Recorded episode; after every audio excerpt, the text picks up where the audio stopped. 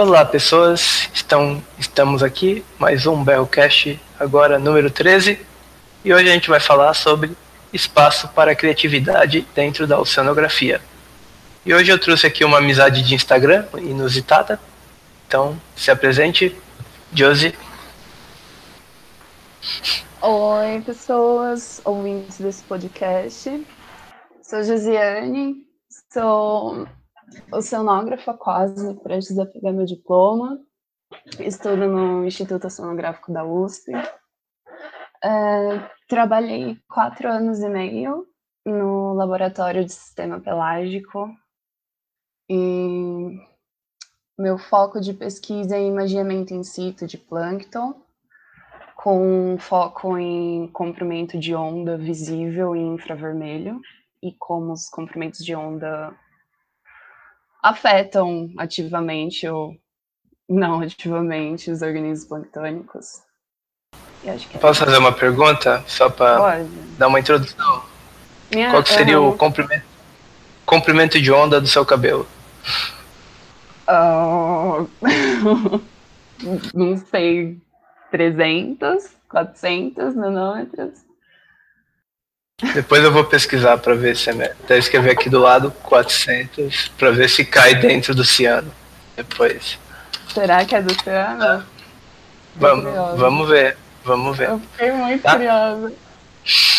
Então, por que eu chamei a Joyce aqui para essa conversinha? É porque ela também, além de ser oceanógrafa, ela também tem alguns hobbies paralelos, né? Faz uns desenhinhos, umas pinturinhas, né? De cartoons desconstruídos por aí, né? Você gostaria de comentar alguma coisa nesse sentido? Como que isso contribui para sua forma de articular suas ideias, seus pensamentos nessa fase final de conclusão de curso? Ah, nossa, eu gosto muito de acumular toda a tensão do semestre, ou tensão da rotina mesmo, e sentar e falar, vou pintar alguma coisa. Só que eu fico muito incomodada pelo fato de toda vez que eu sento para pintar alguma coisa, é sempre oceanografia ou criaturas ligadas ao mar que vem primeiro à cabeça, sabe? E eu tenho muita dificuldade em, em pensar em outras coisas, mas eu acho incrível, tipo, esse, esse primeiro pensamento na oceanografia, tipo, seja criativo sobre o seu curso, mas não seja da maneira usual, tipo, dentro da graduação, escrevendo uma, sei lá, uma resposta muito foda. Tipo, eu acho muito legal que a gente parte para o lado artístico e coloca, sei lá, material diferente, não só grafite, mas sei lá, você pensa em aquarelar e pintar. E você também, Sim. né, pinta. Como é, você uso... lida com isso? Ah, eu uso mais, né, nas anotações de caderno, né, acabo dando uma caprichada para conseguir fazer um corte 3D, né, aquele clássico, plataforma aqui 3 quartos, né, uma lâmina d'água assim, esses cortes mais em 3D para representar sistema de massas d'água ou até mesmo um, uma arquitetura deposicional, ele é, é uma habilidade de desenho que chega a ser útil nesses momentos, né? E de um tempo para cá eu comecei a fazer algumas pinturas mais de paisagem, né? Nada tão estudos sérios assim, mas só para tentar é, registrar, né, as principais coisas que eu vejo assim em saída de campo, quando eu estou trabalhando no litoral, assim, atividades me vê algumas necessidades de imprimir, né, essas sensações e muitas vezes só tirar foto ela não te dá uma certa intimidade que você tem quando você fica tem que construir uma paleta de cor, né, em cima e fazer a pintura, né? Então, eu acho que isso é uma coisa que ajuda bastante a pegar pequenos detalhes que antes você não conseguia ver. Sim, e historicamente, né? Tipo, a arte vem da, de você passar a emoção no que você tá vendo pro caderno, ou sei lá, que material que você tá usando. E porque na época não tinha foto, e mesmo como você comentou, você tirando a foto, você não tem toda aquela emoção ou detalhes que o olho humano capta. E é muito, é muito da hora como você, quando você está pintando alguma coisa, apesar de você estar tá reproduzindo uma paisagem que tecnicamente não teria mudanças, o jeito que você olha para essa paisagem, tipo, uma flor tá representada de um jeito diferente, sabe? Porque a flor te chamou mais atenção do que outros elementos do quadro. Sim. É, eu acho que é muito mais essa questão, né, de como que a gente decide o que que a gente vai dar enfoque, né? Isso é bastante no nosso caso, né, talvez a gente não esteja tão preocupado com a, a qualidade, né? Sei lá, porque tem já vi trabalhos de pessoas que, sei lá, vou estudar a evolução da, das frutas através de estudos de, natu de natureza morta desses pintores antigos. Então, meio que você está confiando que aquele trabalho o cara teve o empenho de fazer uma reprodução, né, muito precisa do, do assunto, né. Então, isso é essa conversa inicial é só para discutir, um, colocar um pouquinho né, em background o que, que a gente entende de criatividade, né? Então, eu ia fazer essa próxima pergunta: o que, que você considera é, uma definição para criatividade?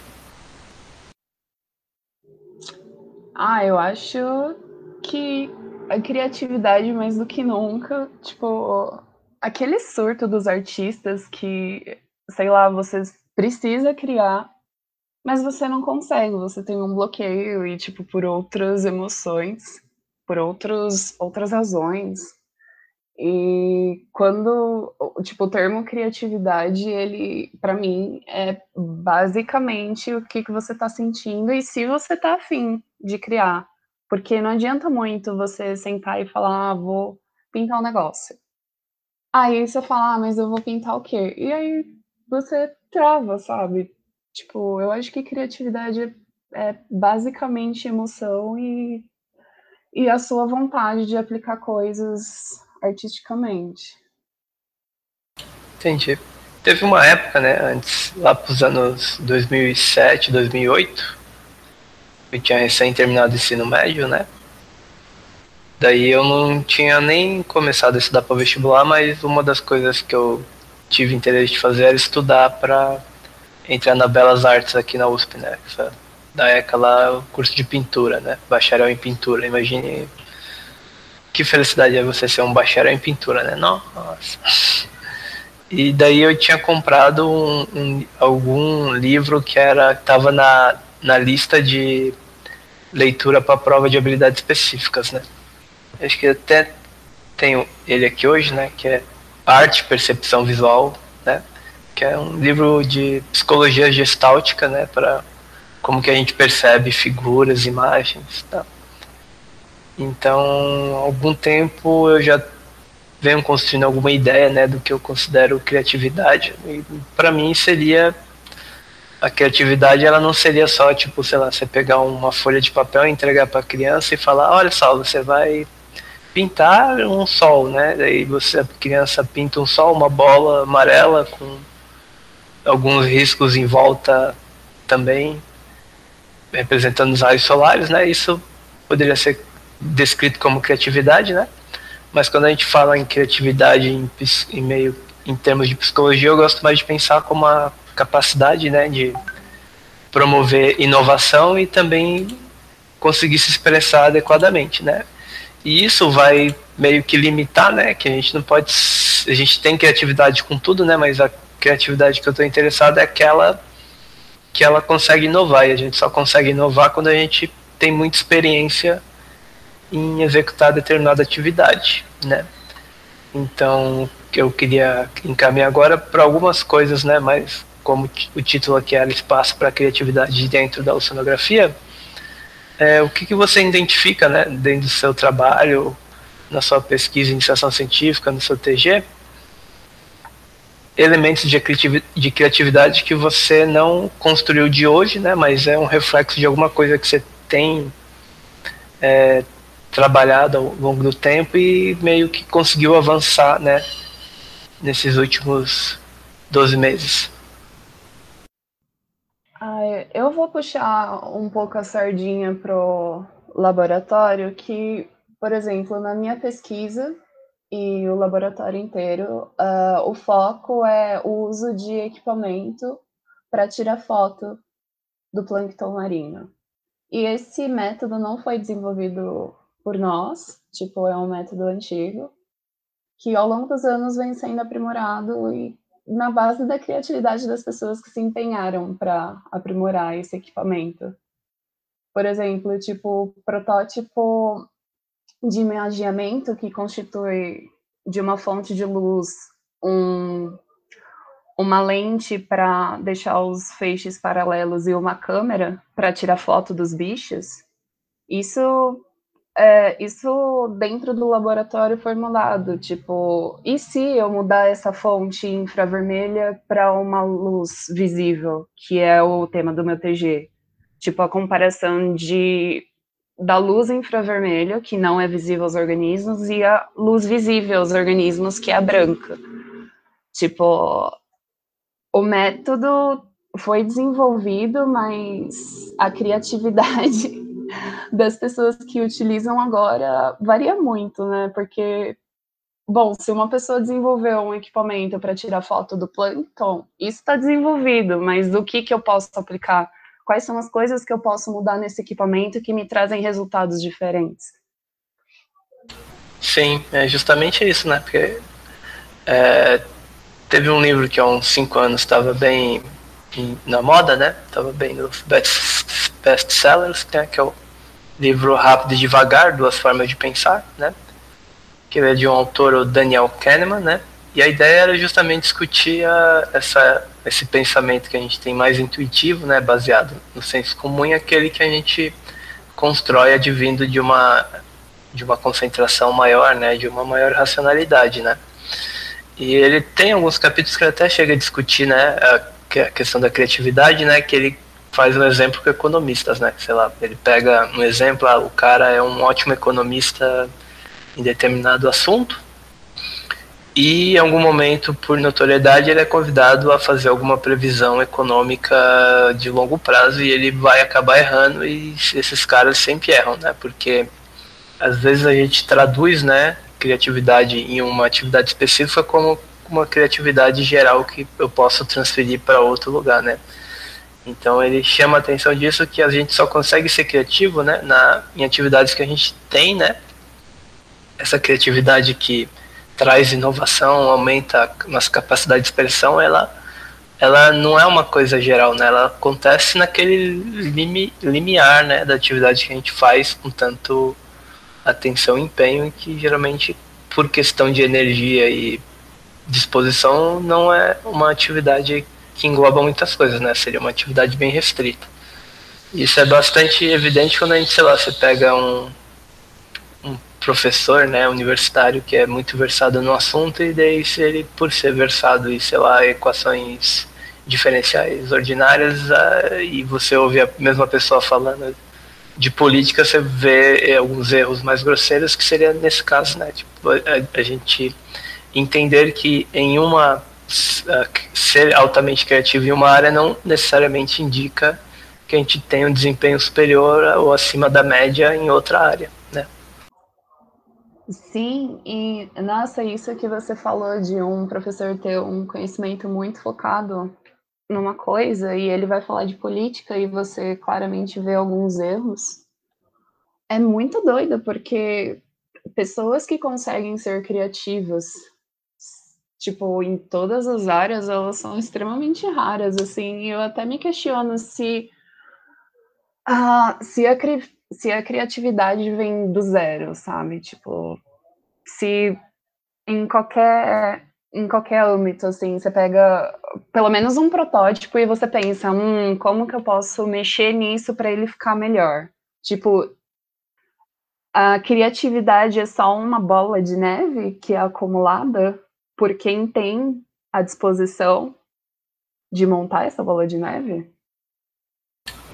É, eu acho que o que eu falo na criatividade, né, é aquela coisa de novo, né, é, seria que a gente passa, sei lá, bastante tempo estudando, né, aquelas estudo bem clássico de ensino médio, graduação, né, temas com alguma determinada profundidade, né, que essa profundidade ela nos permite entender, no geral, o funcionamento do mundo, né, mas em questão de trabalho a gente acaba fazendo o trabalho que é altamente especializado, né? Então, o fato de você ter alguém que é muito bom em determinado assunto não seria necessariamente um convite para estender esse essa expertise para outras áreas, né? Mas o que a gente pode pensar em valorizar é uma maior é, colaboração, né? Entender que, o, que os avanços elas vão vir de, do trabalho em conjunto de pessoas que reuniram um alto grau de criatividade em um determinado assunto, né? Por exemplo, a gente tem muito caso, sei lá, eu vou estudar é, vamos tentar concentrar no tema do programa, né, que é criatividade dentro da oceanografia, então eu vou puxar um, um assunto da minha área. Usar modelo numérico para estudar, sei lá, dispersão de óleo, né? Então a gente, o que eu tenho de munido disso é muito mais uma, uma compreensão, né, de como que o comportamento que eu quero observar de uma mancha de óleo, as leis físicas que estão envolvidas, né? Mas não seriamente que eu abri lá aquele programa que eu baixei de um de uma de uma empresa que construiu todas aquelas equações, patenteou e fez funcionar bonitinho, não quer dizer que eu entenda todos os processos, né?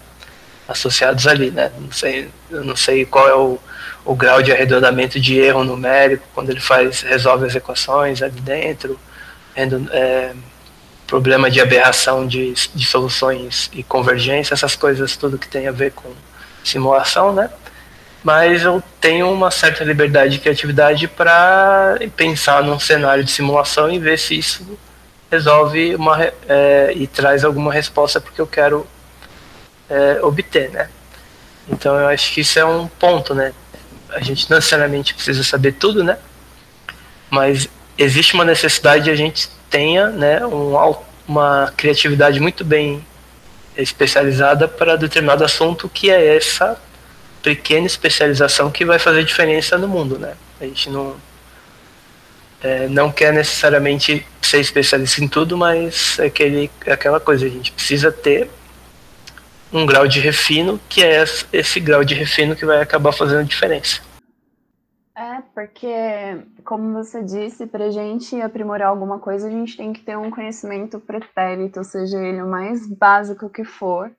Tipo, só para você saber o caminho que você está andando, né? E, por exemplo, voltando para o tema sonografia, né? Uh, lá no meu TG, a ideia inicial, antes da pandemia surgir, era de comparar quatro cores diferentes de LED na comunidade planctônica e como essas cores é, como essas cores influenciam na aceleração dos organismos. E a ideia a ideia desse protótipo, que tipo, eu coloquei LEDs diferentes no mesmo aquário e fiz, fiz a gravação das trajetórias dos bichinhos, a ideia principal é colocar no, no equipamento e mudar, mas, tipo, para isso eu tive que estudar sobre comprimento de onda, qual, qual câmera é apropriada para cada captura, tipo, comprimento de onda, várias coisas que, tipo, se eu caísse de paraquedas eu não conseguiria executar, sabe? Então, a criatividade não vem só tipo, ah, você foi abençoado com criatividade. Eu acho que tem um pouquinho também desse, dessa questão de você estudar para você poder ser criativo, né?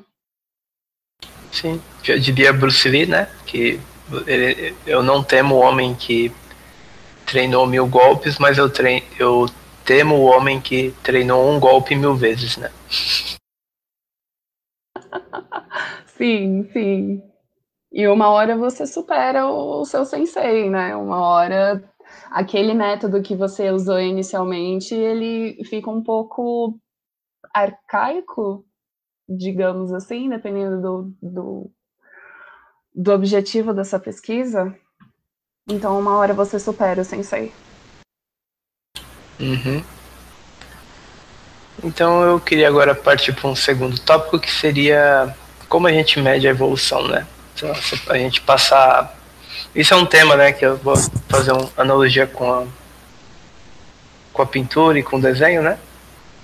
que aquela coisa que tinha um. Eu sigo agora bastante alguns. Alguns. Eu acho, posso chamar de influências né, do YouTube, que é aqueles professores de desenho que tem uma audiência muito grande e acabam produzindo bastante conteúdo de ensino né, na plataforma do YouTube. E umas. Teve alguns. Um que eu gosto bastante, ele até discutir uma coisa que é interessante, essa coisa de a gente meio que ficar estacionado no tempo, né? Sei lá.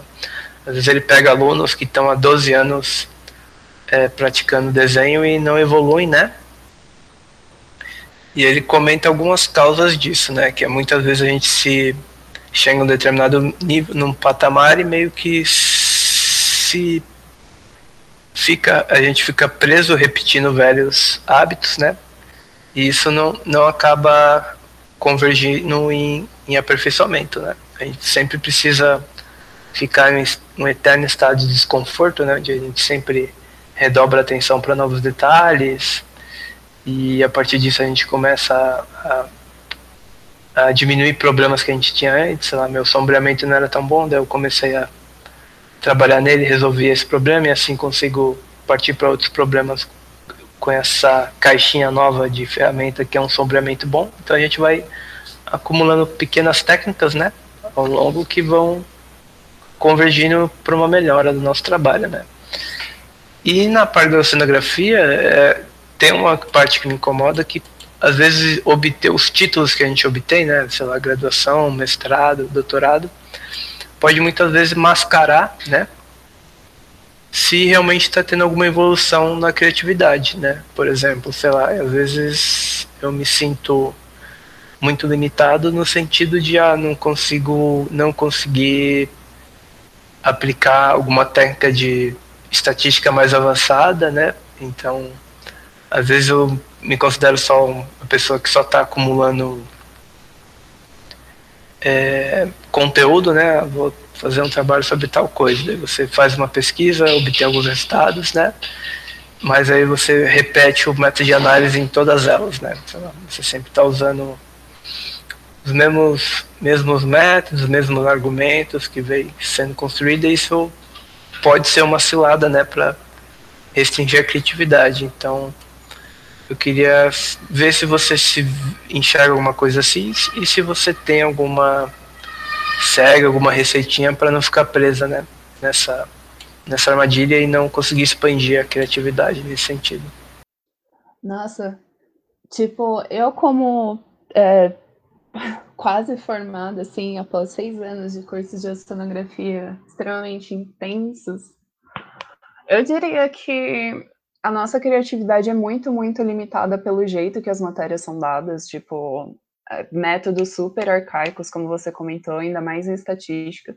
Principalmente que eu estou fazendo uma matéria de estatística e, tipo, há anos ela é dada do mesmo jeito com um software que hum, tem melhores e, tipo, nem dão gráficos bons o suficiente, então você tem que ir atrás. Por exemplo, para publicar, você teria que ir atrás de outro software que fizesse um gráfico que seria aceito por uma revista de alto impacto, por exemplo. E isso demanda um pouco de tempo, né? Porque além do tempo que você está dedicando na matéria, você tem que tirar um tempo dentro do seu dia para aprender novas coisas, ainda que sejam dentro da área de estatística. E nossa, eu como eu lido com isso? Eu gosto muito de ficar futricando gráfico, tipo mudando cor ou sei lá, e se eu colocar uma dois pontos e fizer uma reta aqui nesse gráfico para mostrar dois, a distância entre dois pontos de coleta? Ou e se eu procurar um vídeo no YouTube de um outro software que faça a mesma coisa, só que de uma maneira mais fácil, porque, como a gente falou antes, tinha uma pessoa, teve uma pessoa que pensou nesse método e, tipo, aprimorou e agora está disponível aí, a internet é free. Uh, que mais? Ai, eu fiz uma pausa longa para ver. Desculpa. Não, tudo bem. É, eu acho que tem essa questão, né, bastante importante ressaltar, porque às vezes a gente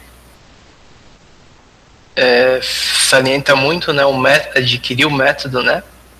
Por exemplo, sei lá, eu vou, a gente passa muito tempo assistindo aulas, né? Então a gente está acostumada a, ah, esse é um conhecimento que eu tenho que adquirir, né? Sempre um conhecimento que a gente adquire, um método que a gente passa a entender, né?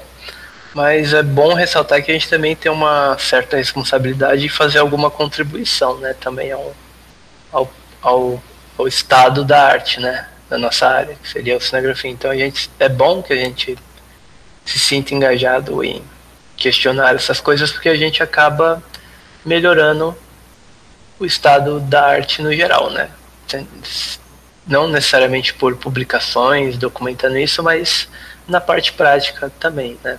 A nossa prática no dia a dia profissional ela também acho que é muito mais até importante do que o que acaba sendo documentado, né? O que é praticado eu acho que é muito mais importante do que é que, que consta em periódicos ou esse tipo de publicação. Né?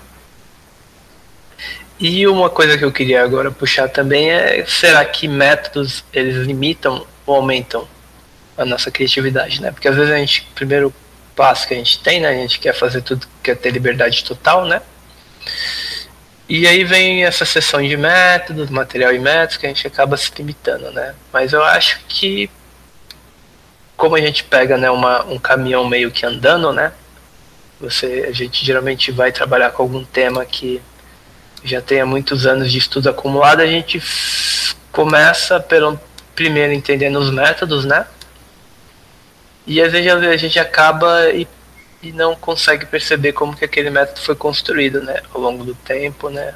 Pequenas contribuições que fizeram ele chegar naquele estado que a gente encontrou ele, né?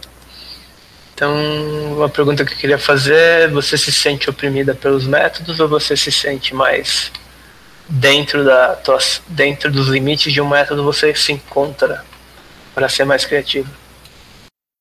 Ah, eu diria que a limitação dos métodos nos obriga a ser mais criativos, assim. Porque se você tem pouca coisa para trabalhar, você tenta extrair o máximo de coisas com essa pouca coisa que você tem para trabalhar, sabe? Tipo, você enxerga vários caminhos dentro do seu método que sejam possíveis e que, sei lá, sejam aceitos e sejam viáveis. Mas isso demanda muita saúde emocional e, e, e tem um desgaste não, não somente emocional, mas também físico e mental, né? Eu diria que a limitação dos métodos aumentam a criatividade? O que, que você acha? É, eu acho que sim, né? Porque o que importa para nós é meio que realizar determinado. É, a gente conseguir realizar alguma coisa, né? E o método é simplesmente a tradução daquilo, né? Sei lá, imagine que místico a gente conseguir saber quanto oxigênio tem numa água a partir de um, um método analítico de química por. É, até esqueci o nome do método que a gente usa. é, titulação, né? Titulação, sei lá. Uma coisa, se você desse para uma criança como que você mede o oxigênio na água, ela ia inventar um, umas, uns Deus ex machina, né? De como que fazer isso, né? Nenhum, nenhum baseado em, em ciência e nada, né? E daí teve alguém que acabou, ah, vou. Quebrou a cabeça e descobriu que dá para meio que você fazer. isolar aquele. Aquela substância dentro da água, foi executando um, um roteiro de química analítica, né? Então isso é uma coisa que às vezes a gente esquece, né? Que não necessariamente ter uma disciplina, ter uma, uma atividade regrada por métodos analíticos bem definidos e bem esclarecidos, não quer dizer que o mundo fica mais pobre, na verdade se torna mais rico, né? Que através dela a gente consegue ver coisas que a gente não conseguiria, sei lá, talvez de forma indireta, sei lá, ver uns, um pano de peixe morrendo numa lagoa para você falar que tem pouco oxigênio, né? Mas a gente consegue fazer isso, que foi uma evolução de um monte de método, né? De anos e anos os caras estudando titulação para conseguir medir O2 na água. Sim, e quando você falou da, da medição de O2, tipo, eu imediatamente pensei na, na coletânea gigante de dados que tem oceanografia e que custaram muito dinheiro para ter para ter esses dados. E aí a primeira coisa que os professores pensam quando você sugere alguma coisa é por que, que você não pega aqueles dados e você tenta extrair o máximo que você o máximo que você conseguir deles, né? Porque tem tipo uma coletânea muito grande de sei lá, amostras biológicas e parâmetros físicos, temperatura, salinidade, pH. E você acaba, tipo, pela viabilidade, né, de você coletar as coisas, é, isso te limita, né? Que uh, o, o professor vai preferir que você use aqueles dados do que financiar uma nova coleta, né? Assim, é, tem toda uma questão de recursos envolvidos, né? Acho que isso acaba limitando bastante, né? Porque a gente é limitado por isso, mas também a gente tem que ser criativo dentro desse, dessas, dessas limitações, né? Até, sei lá, a gente fazer uma, um cruzeiro oceanográfico para coletar dados é até uma. Trabalhar com a limitação de não ter um submarino disponível, sei lá, qualquer outra coisa mais cara e que poderia ser muito mais cômoda, isso acaba sendo impeditivo também. Então até o cenário de um cruzeiro lindo, bem organizado, é até bastante bem otimizado em termos de uso de recursos. Sim, e você falou do submarino, eu lembrei que, tipo, o instrumento que a gente tem lá no laboratório, ele tem a limitação de 30 metros de profundidade, porque o cabo tem 30 metros. E, tipo, os cabos são insanamente caros, porque são de fibra ótica. Então, todos os estudos que a gente tem que usar esse equipamento tem que ser limitado para 30 metros de profundidade. Então, tipo, tem um monte de trabalho dentro do laboratório que é só até os 30 metros de profundidade por causa da limitação do método. Lembrei disso. Ah, sim. É. Ah, mas tá bom, 30 metros já é fundo, já dá pra se afogar. Sim, já dá pra se afogar e achar umas camadas finas bem legais na costa de Ubatuba. Não quer dizer que não existam outras abaixo do 30 metros que você não pegou, né? É, fica, pode fica, ter. Fica o questionamento. Fica a, uhum. fica a dúvida, quem sabe um dia, se tiver 40 metros de cabo, a gente descubra outras camadas finas em Ubatuba. Muito bem. Então agora para finalizar, eu queria puxar um assunto aqui que é formas de se tornar mais criativo, né? Depois de a gente bater essa, fazer essa conversa aqui, o que, que você acha que tem daqui para frente de, que você tem desejo de trabalhar em si para se tornar uma, uma pessoa mais criativa dentro desses termos, né? De impulsionar inovação e também clareza de pensamento. É, pode ser, não, ser, não seria uma coisa, sei lá, específica, mas assim, em termos de prática pessoal que você tem interesse de fazer. Ah, é, seria esquisito eu dizer que a pressão me faz mais criativa, que tipo, no começo da conversa eu trouxe é, a pauta que, tipo, eu eu gosto muito de acumular as tensões do dia a dia e descarregar tudo na pintura. E eu tento evitar isso, eu tento fazer isso com muita frequência, porque vai. Nossa, imagina se a pessoa vicia em pintura. Por mais que eu queira muito ser artista na minha vida, a vida de artista é bem difícil, né? Então eu tento juntar as duas coisas que eu gosto muito, que é pintura e sonografia. E sei lá, ultimamente eu ando desenhando muito, tentando é, não aprender novas técnicas, mas aprimorar as que eu tenho, que no caso, tipo, desenhar com grafite e aquarela. Mas, ah, pretendo continuar na oceanografia, trabalhando com fototaxia. Já estou sendo limitada pelo método, porque eu vou ter que usar amostras que já existem e ter que aplicar fototaxia nessas amostras. Então, no momento, antes de eu escrever meu projeto, seria, sei lá, canalizar toda a minha criatividade para poder juntar essas duas coisas e tentar não perder a cabeça na pandemia. Diria eu. Tá certo. É, justo. É, da minha parte, né, eu acho que como eu sou, trabalho muito com a parte física, né, e aquela física que não envolve campo, envolve mais é, dados remotos, dados de reanálise, simulação numérica.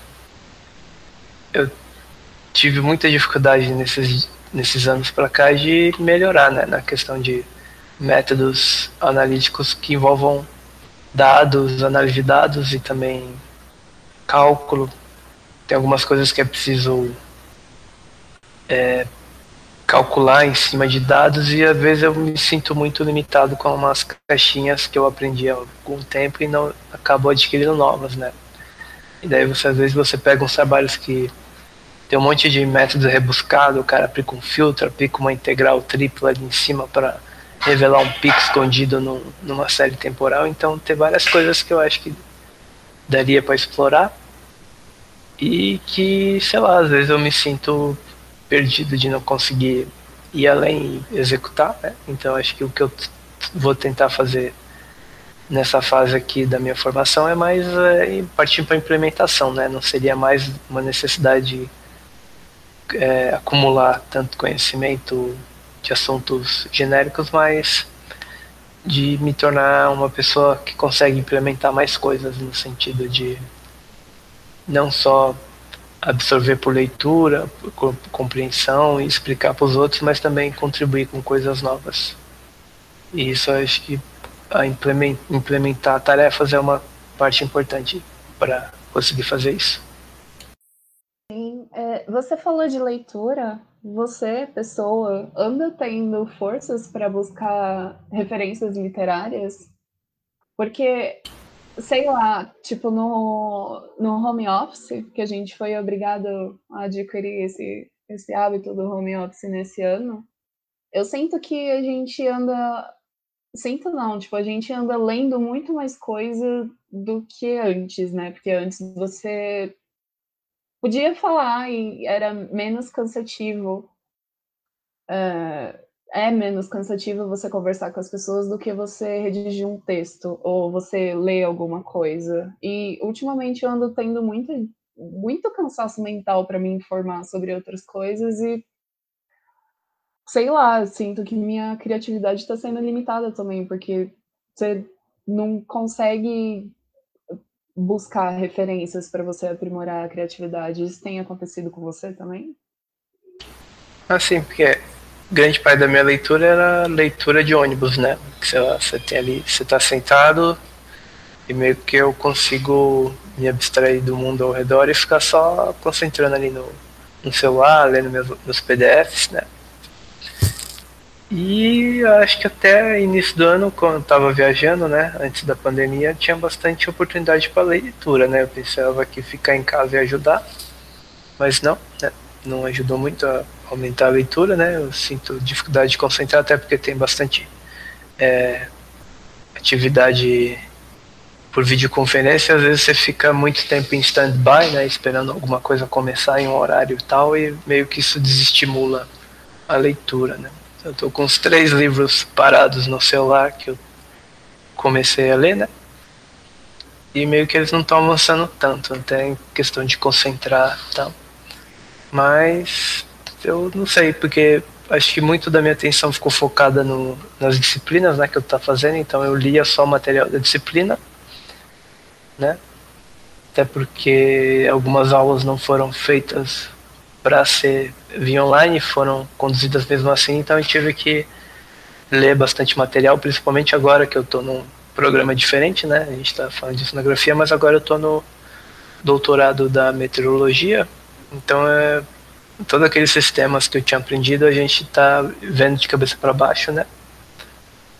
Então eu gastei, eu acho que gastei muito mais energia aprendendo essa notação nova, alguns termos novos de textos básicos da área do que lendo alguma coisa que alimente aquela atividade, né?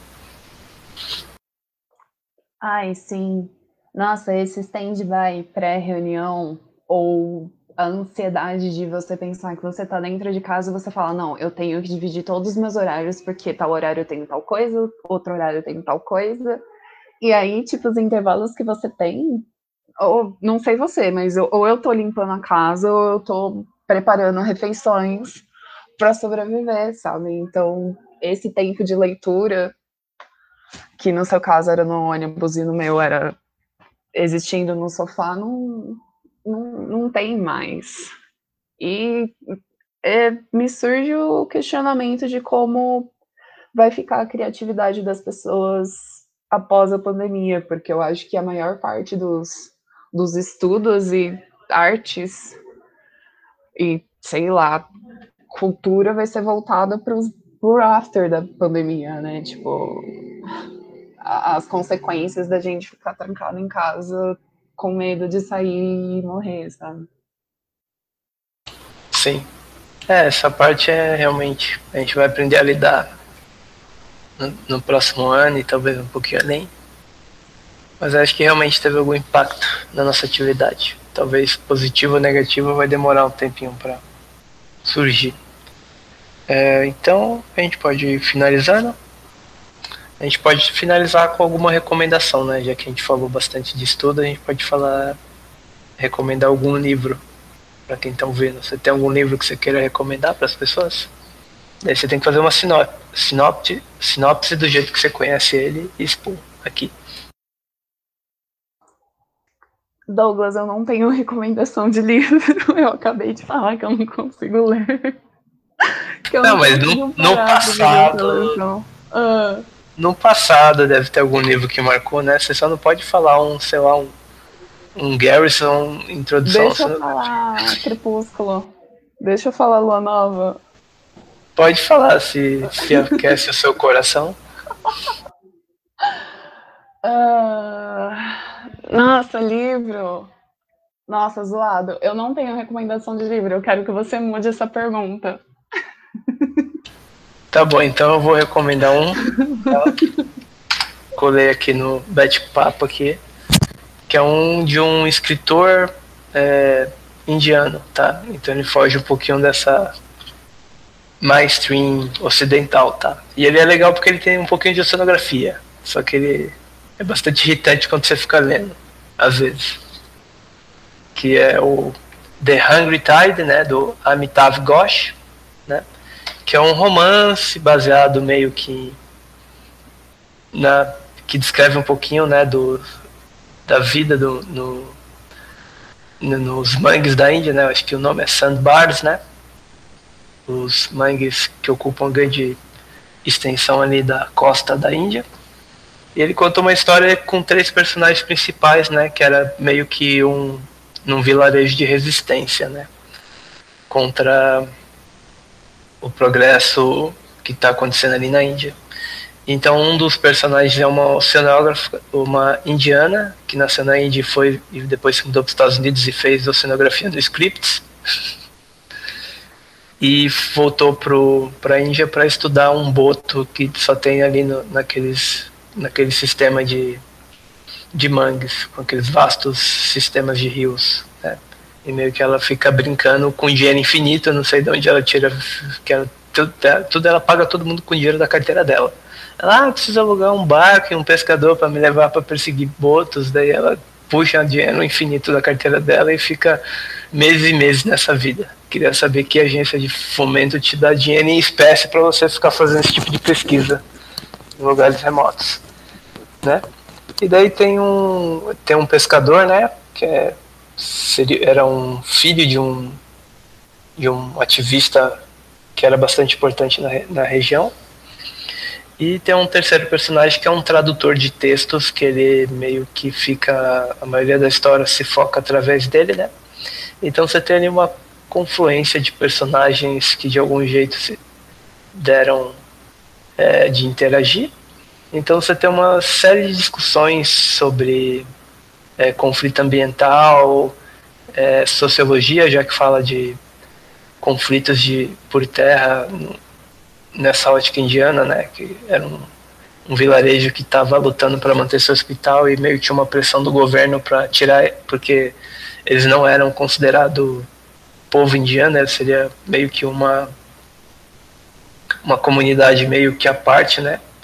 Então o governo da Índia fazia vista grossa para situação deles, né?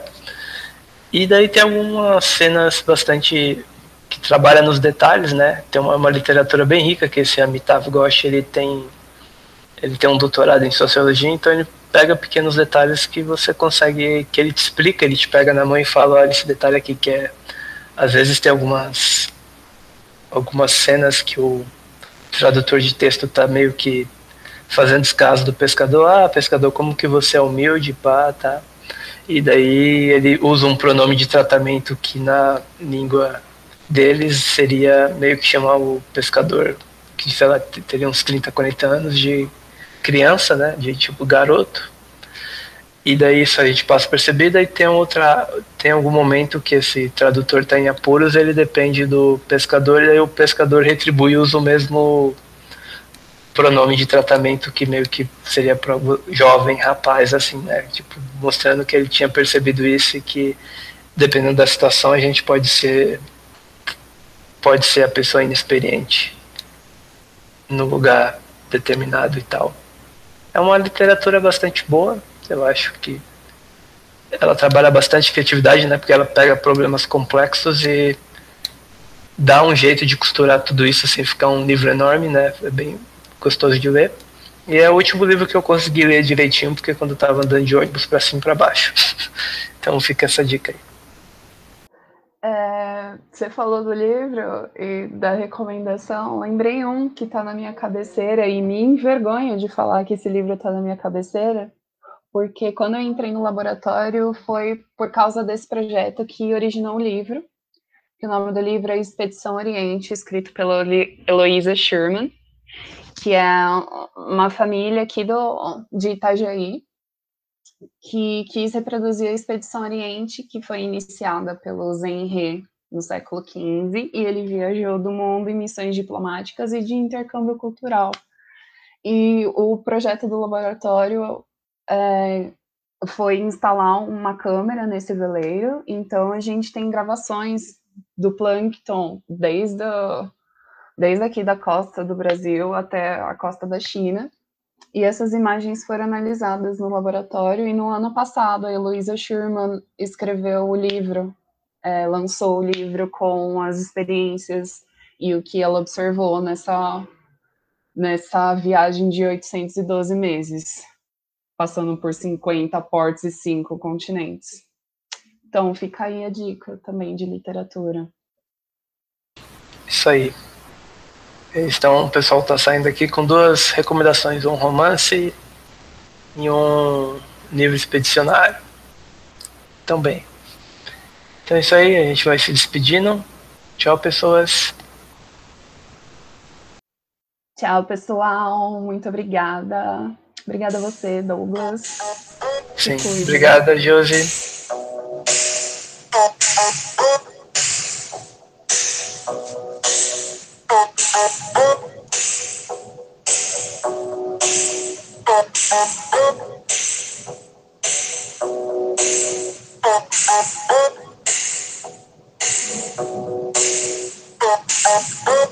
Berro.